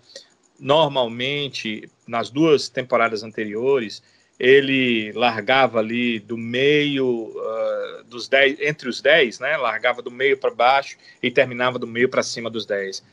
É, o Pérez é, ele, ele realmente é muito bom. Agora chama atenção, claro, você ter numa corrida, ganhou uma corrida quando você teve um problema e ficou lá em último. Chama atenção, né? Todos nós ficamos, ah, mas ele é um cara que consegue sempre, tem conseguido, ou conseguiu nas últimas temporadas, recuperações ali, largando em posições boas né, ele sempre faz boas provas assim também. É que chama atenção, claro, quando você cai no pelotão e acaba terminando entre os primeiros, claro que vai te chamar mais atenção, mas o, o Pérez, ele entende demais os pneus, né? É, ele consegue fazer com que os pneus funcionem por muito, muito tempo. Esse tipo de estratégia é muito importante. A velocidade, acho que não é o principal dele, o principal é realmente esse trabalho com os pneus, fazer com que vire um reloginho, né? Você vai virando aquele tempo, aquele tempo, aquele tempo, seguidamente, um tempo rápido, com o pneu se desgastando e você seguindo com seu tempo bastante rápido. Isso aqui tem sido o diferencial do Sérgio Pérez. Talvez não seja um diferencial de um campeão do mundo. Ele precisaria de, além disso, ter uma velocidade de campeão do mundo, que eu acho que ele não tem. Agora, nessa prova, ele falhou, mas como eu disse, ainda acredito nele e ainda acredito que ele vai mostrar para a Red Bull que foi uma boa escolha para essa temporada. É, eu também acredito, viu, Danilo? Eu também acredito. Imagino que essas duas, é, essas duas corridas foram problemáticas, mas por início da adaptação, acredito que nos próximos, nas próximas provas ele, ele não tenha tanta dificuldade, possa até ir bem, lutar aí por vitórias, quem sabe. É, então, Pérez leva o troféu aí de lesado do GP de Emília-Romanha. Agora, escolha do Avechado. Sobe a vinheta. Se garantir muito, mas se garante, se garante, se garante, mas. Eita, que esse é avexado. A gente volta então para o Twitter do Avechados Podcast, trazendo aqui o voto do Novatos na F1, que votou aqui exatamente no Avechado para o Norris. Landinho é brabo. Uma menção honrosa aqui para o Gasly. Deixou aqui o Novatos. O CH Barbosa votou também aqui no Norris, como avexado. O mesmo voto do Anderson Barreto, o mesmo voto do Matheus Landim, o mesmo voto também aqui da Thaís Souza, o Tadeu Alves também votou no Lando, mesmo voto também da Esther dos Santos e o mesmo voto do Drácula. Deixa eu trazer aqui o voto do Luiz só para a gente encerrar essa rodada aqui de votos no Avechado. Por enquanto, Landinho levando aqui foi também o voto aqui do Luiz Ferreira. Ele disse que o meu coração quer votar no Gasly, mas votou pela razão e votou no Norris. Tá bom, Luiz Ferreira? Obrigado aqui pelo recado. Sibeli, seu voto? Ah, eu vou no Lewis Hamilton. Bicho, o cara voltou da brita. Vá se lascar. Vá se lascar. O cara voltou. Não, bora lá. Bora lá. Cara, eu Qual... vivi para ver isso. Bicho, eu vivi para ouvir ré. isso. Não. Não, não, não, não, é, preciso fazer, eu preciso fazer a menção. Cara, ela não votou no Bottas como lesado e votou, e no, votou Hamilton no, Hamilton como avexado, cara. Não, e eu, e eu tive que defender no, no o ele... Bottas hoje, velho. Pois é, pois não, pois é, não, eu vivi para ouvir isso. Esse episódio marcante, é histórico, marcante né? esse histórico, episódio. É histórico, histórico, histórico. Episódio histórico. que número, hein? Sabe? Agora você me pegou, acho que não, é o 41 primeiro. Pois é, é histórico, histórico, em todos os sentidos. Histórico. E pode ser também, sabe o que, sabe? Ah. As companhias às vezes fazem mal, né? É verdade. Às né? vezes, né? Você só tá com boas companhias, você começa a pensar assim, raciocinar de uma forma melhor e tal, né? E aí, macho?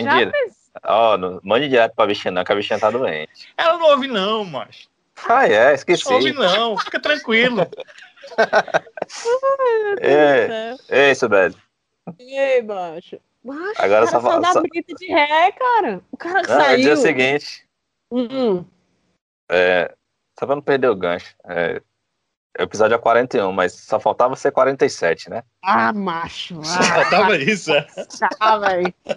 Não, foi tu que me falou que existe um certo carro, 47, que eu gosto, e as cores. Ah, meu irmão, tá de sacanagem com a minha cara. Pelo amor de Deus, né? A Haas tá de brincadeira comigo. A Haas tá de brincadeira comigo. É de lascar. Mas enfim, se fosse 47 era sacanagem mesmo, viu? Pelo amor de Deus. Sim, mas baixo, como é que eu não vou dar avexado pro homem que sabe de ré da brita?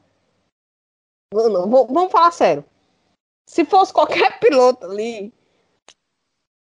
Ah, vamos botar o Max aí no, no, no Max, ou sei lá, quem? Kimi. Tinha, tinha ficado atolado na primeira, né? Acho que tinha ficado, acho que o time tinha tirado o volante. O time acostumado a rally. Tinha Cara, ficado ele, ele, tem, ele, ele tem uma sorte muito grande. Sibeli, sabe por que, que o carro não atolou? Porque estava chovendo.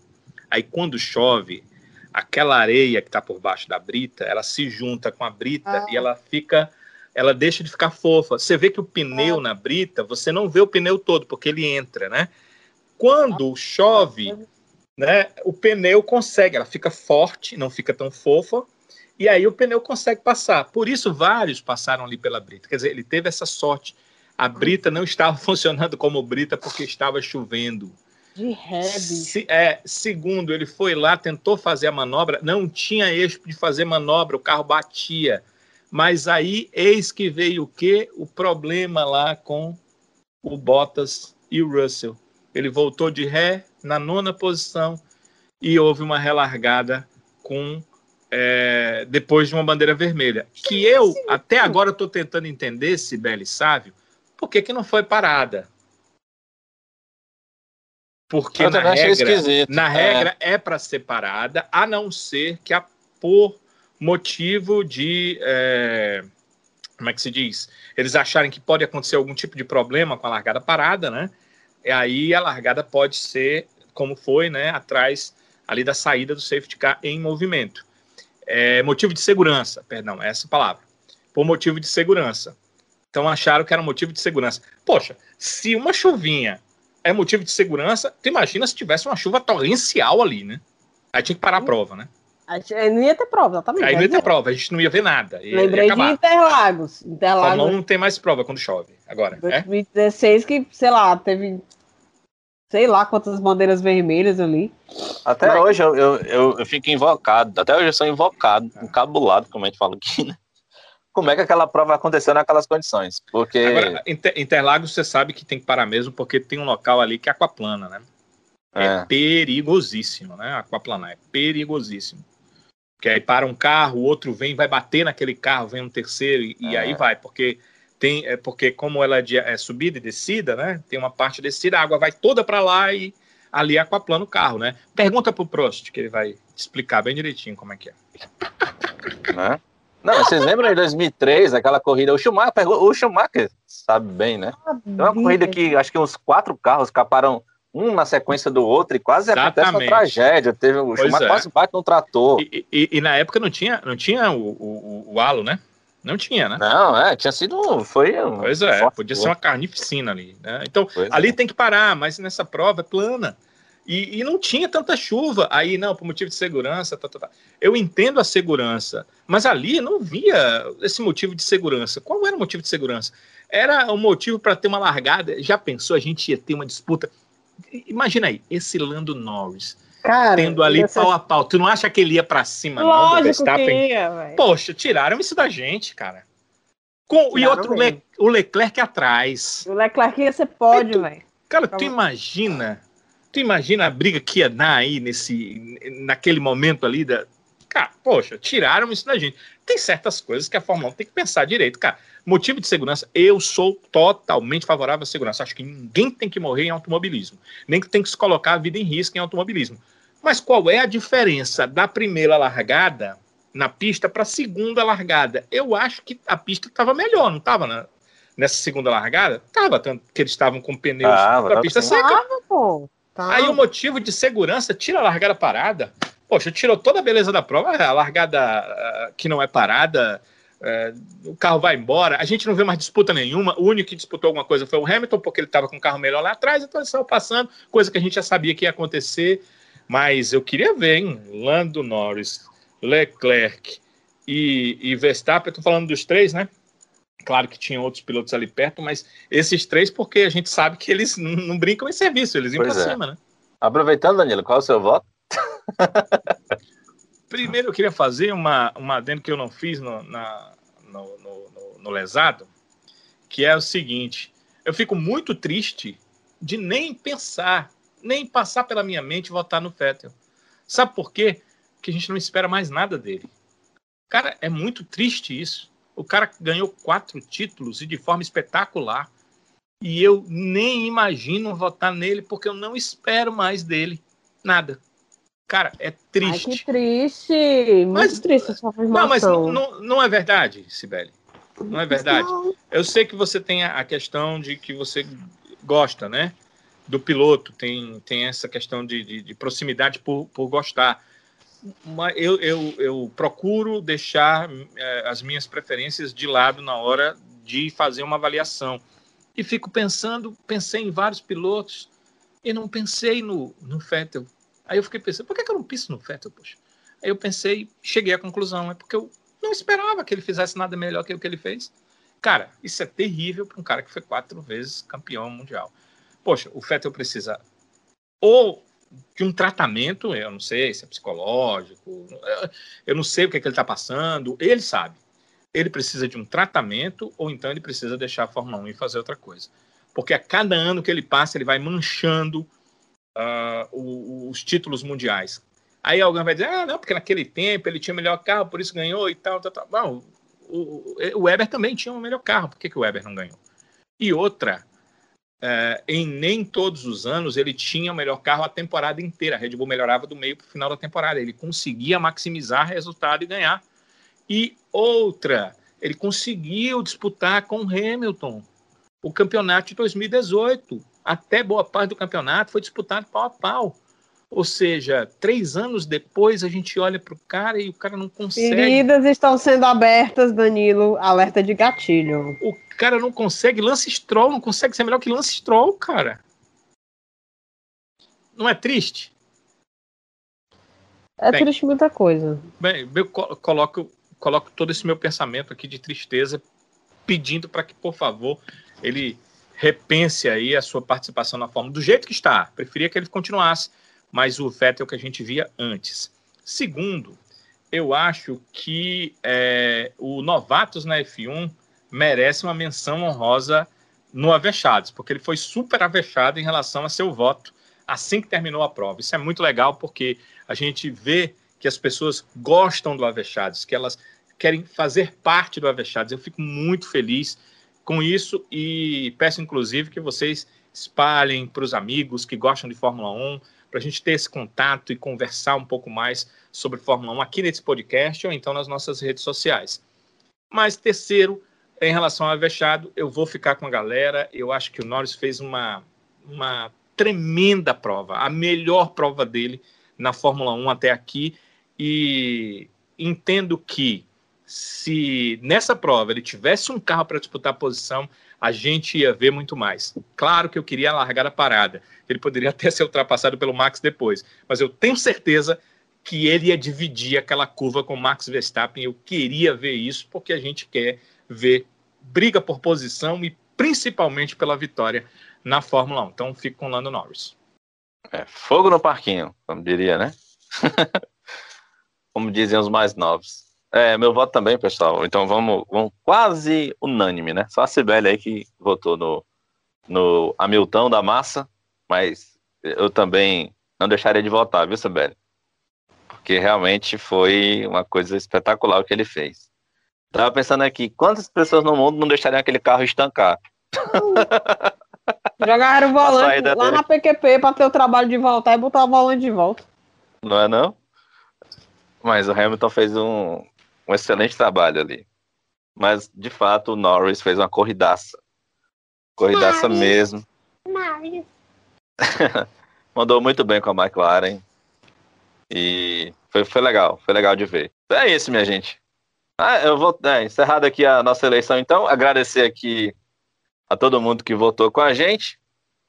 Agradecer a todo o pessoal que interage com a gente no Twitter. A gente ganhou seguidores essa semana, então um abraço para todo mundo que está chegando no perfil agora. Quem participou também da nossa eleição, que comentou a corrida com a gente também. O pessoal que está, enfim, comentando, interagindo com a gente. Agradecer a todas as pessoas que estão nos seguindo lá no Instagram também, como o Danilo bem falou. A gente agora tem uma conta lá no Instagram, tem conteúdo quase que diariamente, tem informação, tem comentário. Daqui a pouco a gente vai estar trazendo também entrevistas por lá. E tem também os bons memes, né? Que não pode faltar. Um bom meme a gente coloca por lá também. E você pode seguir a gente, compartilha com seus amigos, como bem, como bem disse o Danilo.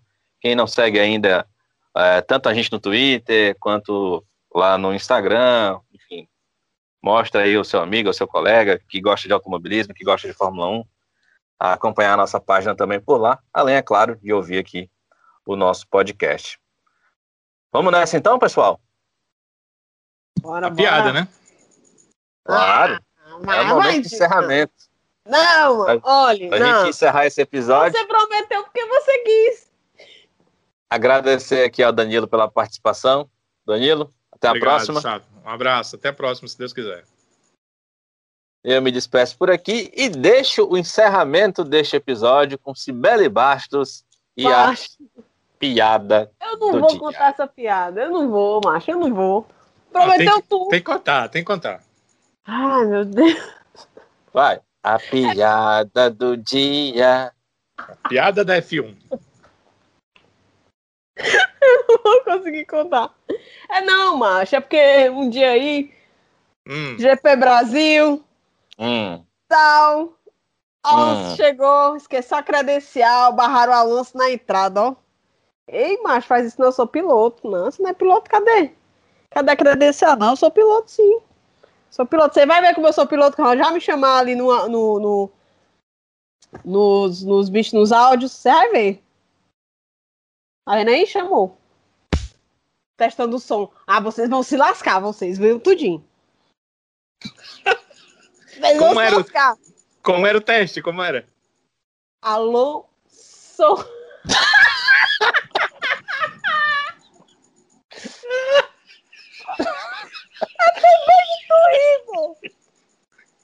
Tchau, gente. Um abraço. Vocês vão pagar, viu? Escorpião, eu sou vingativa, velho. Vocês vão ver. E é de vocês está guardado. A poca, menino. Falou, bora. Tchau.